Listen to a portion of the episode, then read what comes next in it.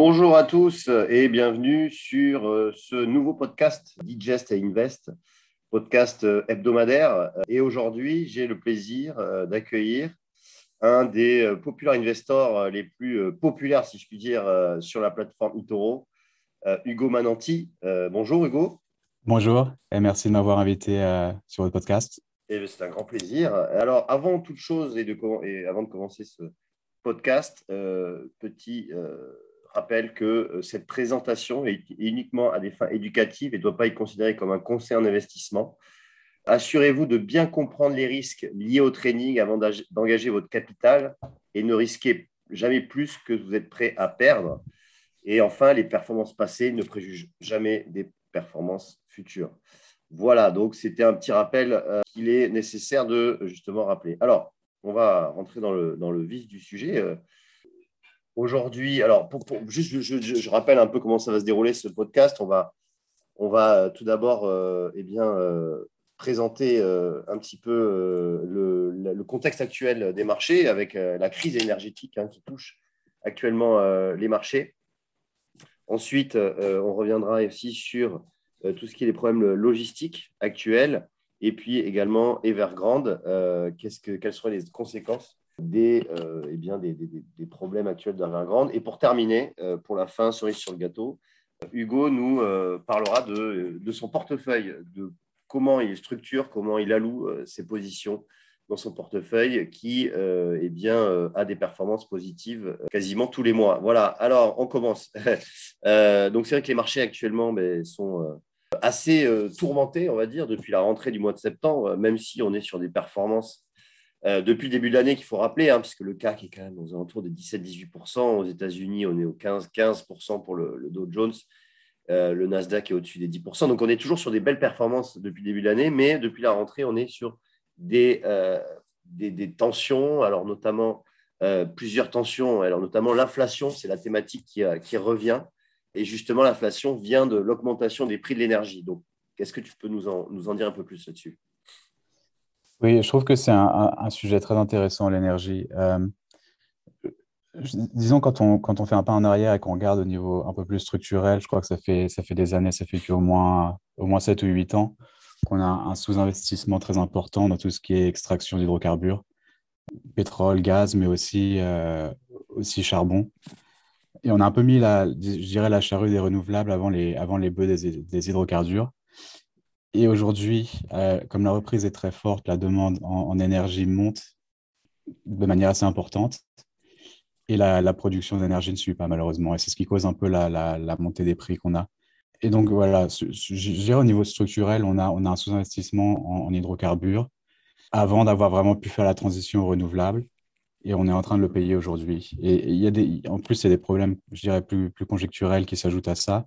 Il manque de vent cet été en Europe, on a eu des ouragans au golfe du Mexique qui ont impacté la production de pétrole aux États-Unis. On a une sécheresse en Amérique latine qui a impacté la production d'énergie euh, hydroélectrique, les, les, barrages, l'eau. Euh, et, en Chine, on a eu des, mesures de, sécurité dans la production de, mines de charbon qui ont aussi impacté la production de charbon. Et donc, tous ces effets conjoncturels s'ajoutent mmh. aux problèmes structurels et ça, ça nous crée la, la crise qu'on a aujourd'hui où euh, on manque de pétrole, on se rabat sur le gaz, on manque de gaz, on se rabat sur le charbon et on manque de charbon.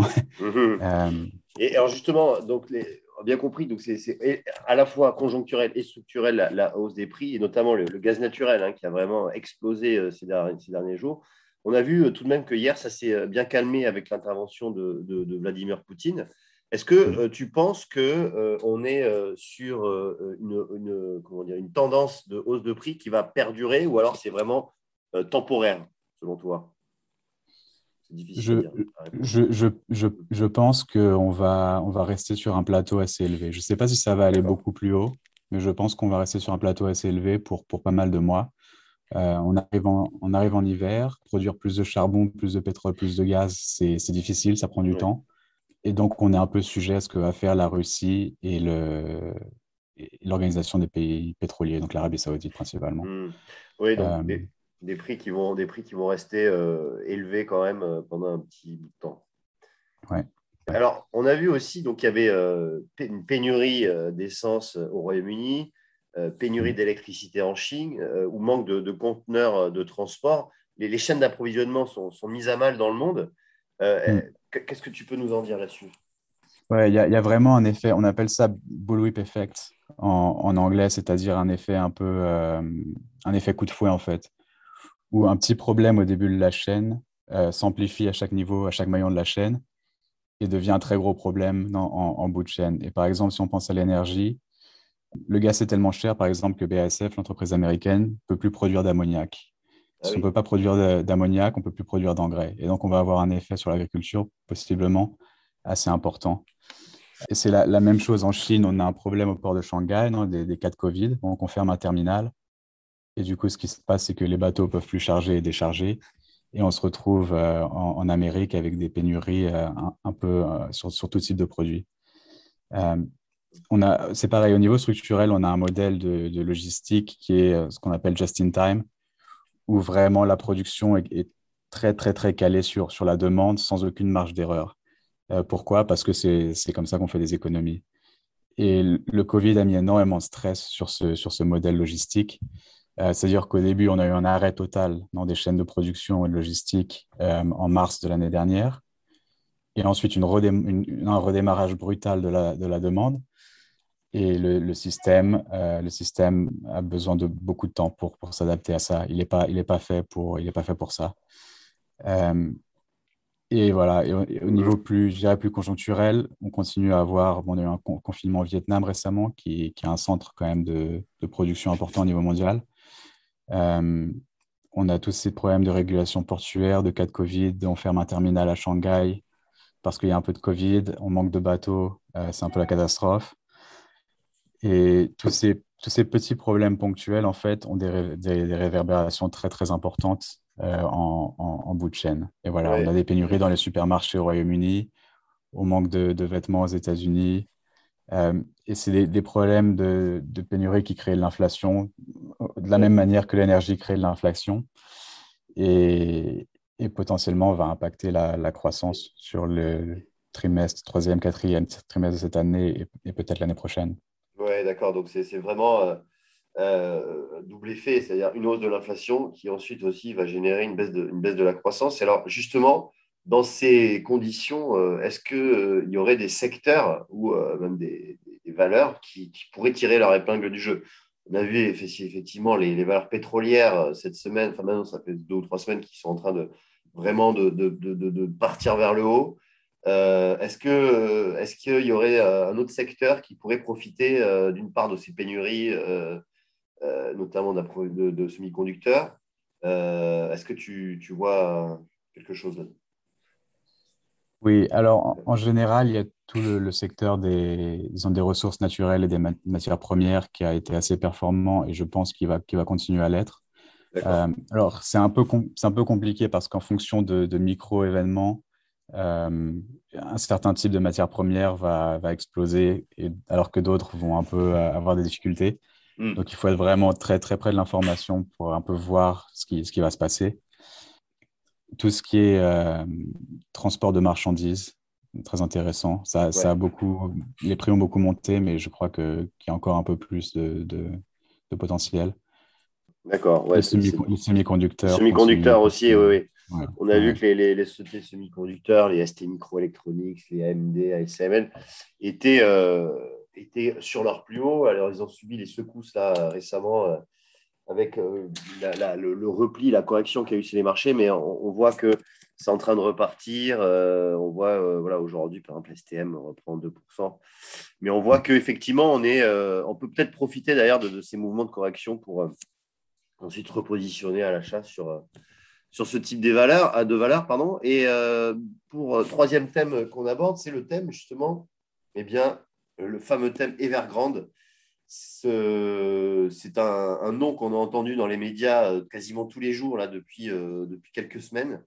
Et euh, effectivement, alors c'est un peu moins dans les médias depuis, là, depuis le début de la semaine, parce que Evergrande a arrêté de coter en bourse. le titre est figé.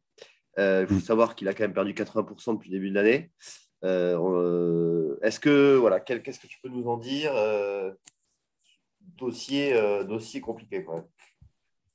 C'est très, très compliqué. Et encore une fois, je crois qu'il faut le, mettre dans un contexte un peu plus long terme. Euh, la croissance chinoise, ces 10, 15, 20 dernières années, a été basée principalement sur euh, beaucoup de dettes, beaucoup de stimulus, construction de logements, construction d'infrastructures. Euh, et c'est un modèle qui, petit à petit, touche à sa fin. Énormément de logements construits sont vides, énormément d'infrastructures sont là mais ne servent à rien ni à personne. Et donc, ils ont créé une, espèce de bulle inflationniste euh, assez énorme sur l'économie. Et ils essayent de, au lieu de, au lieu de la percer et d'avoir une grosse crise, ils essayent de la réduire petit à petit.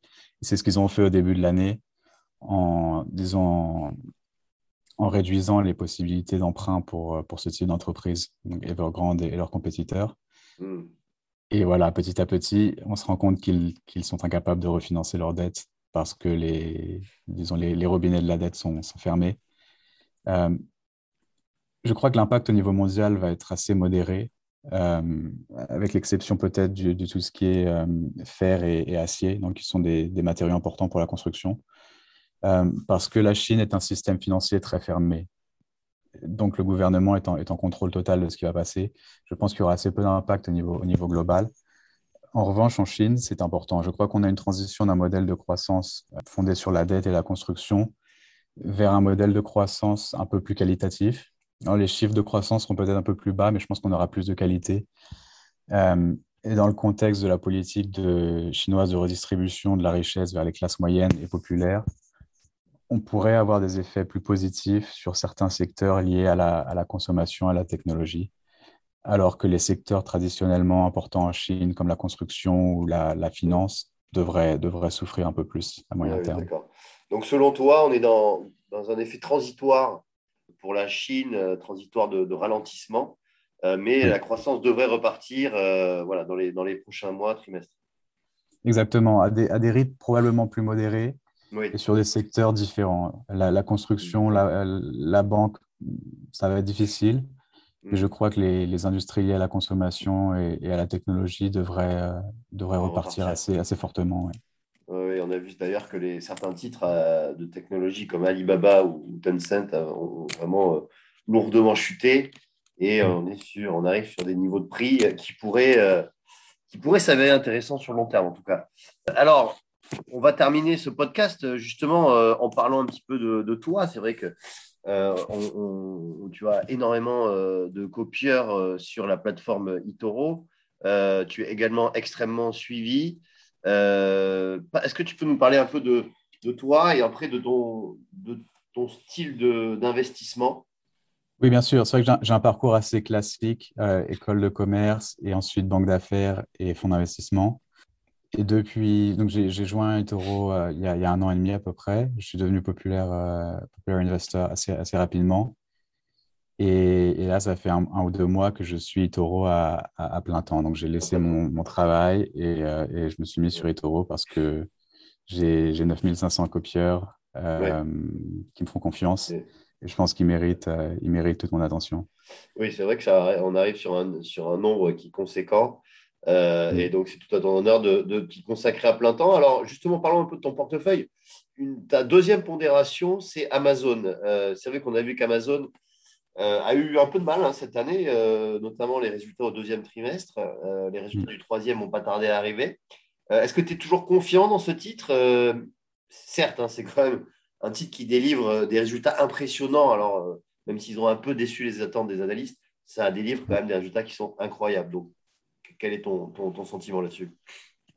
Oui, c'est un titre qui a ralenti nettement depuis un an. Je pense que, alors surtout ce qui est la partie Amazon Web Services, qui est euh, service lié au cloud, euh, voilà, on a eu un pic énorme durant la, la, pandémie avec tout ce qui était euh, télétravail. Maintenant, les taux de croissance se normalisent un peu plus, un peu plus bas, c'est normal. Ça a créé un sentiment négatif autour de, autour de la valeur, mais je crois, que, je crois que ça va changer assez rapidement. Et sur l'autre activité d'Amazon, bien sûr, qui est le e-commerce, ils ont souffert de tous ces problèmes de supply chain, hein, tous ces problèmes logistiques au niveau, au niveau mondial, de l'inflation qu'on voit. Euh, ils ont leurs coûts qui, sont en, forte croissance.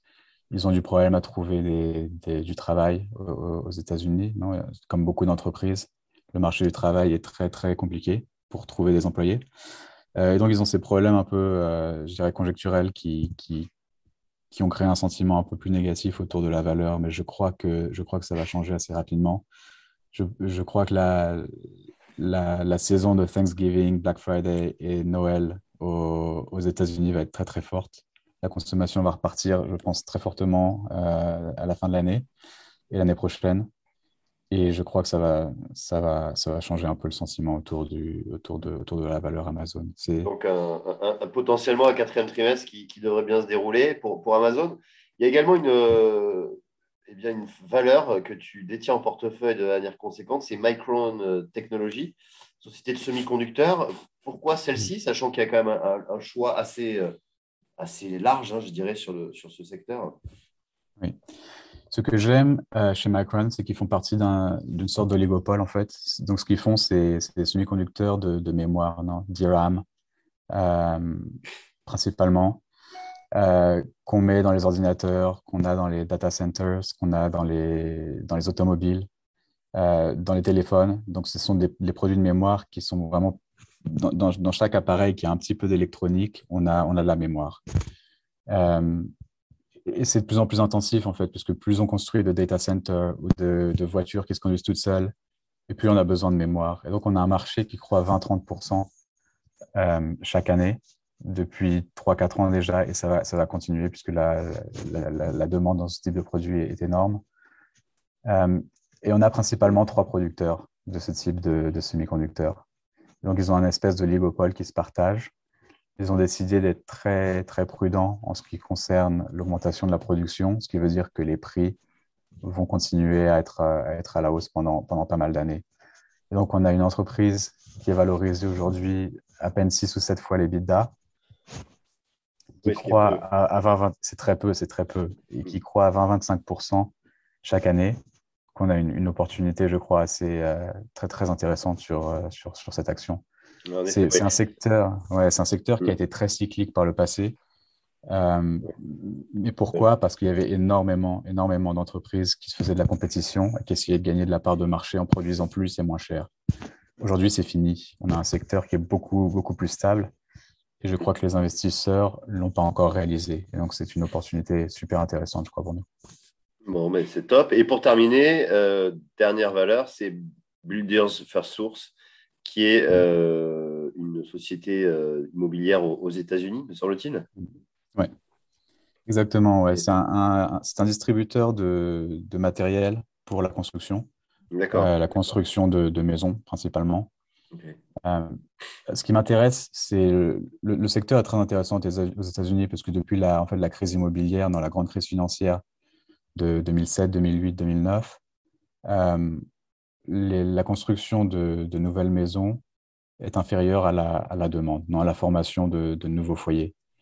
Euh, ça fait depuis 10 ou 15 ans qu'on construit moins de, maisons que, la demande. Donc aujourd'hui, on a un, déficit en fait de, maisons de plusieurs, millions aux États-Unis. Euh, et on est en train de voir que qu'est-ce qui se passe forcément quand, on a ce genre de, forte demande et peu d'offres, les prix sont en train d'exploser. Donc les prix de l'immobilier aux États-Unis explosent complètement, ce qui accélère très fortement la construction de, nouvelles maisons. Et donc là, je suis assez, assez positionné en fait pour, euh, pour bénéficier de cette, euh, cette tendance de fond. Euh, avec plusieurs entreprises qui sont des développeurs, non, de, développeurs immobiliers, et aussi Builders First House, qui est un, un distributeur en fait de matériel et qui s'occupe aussi de la gestion de, projets de construction.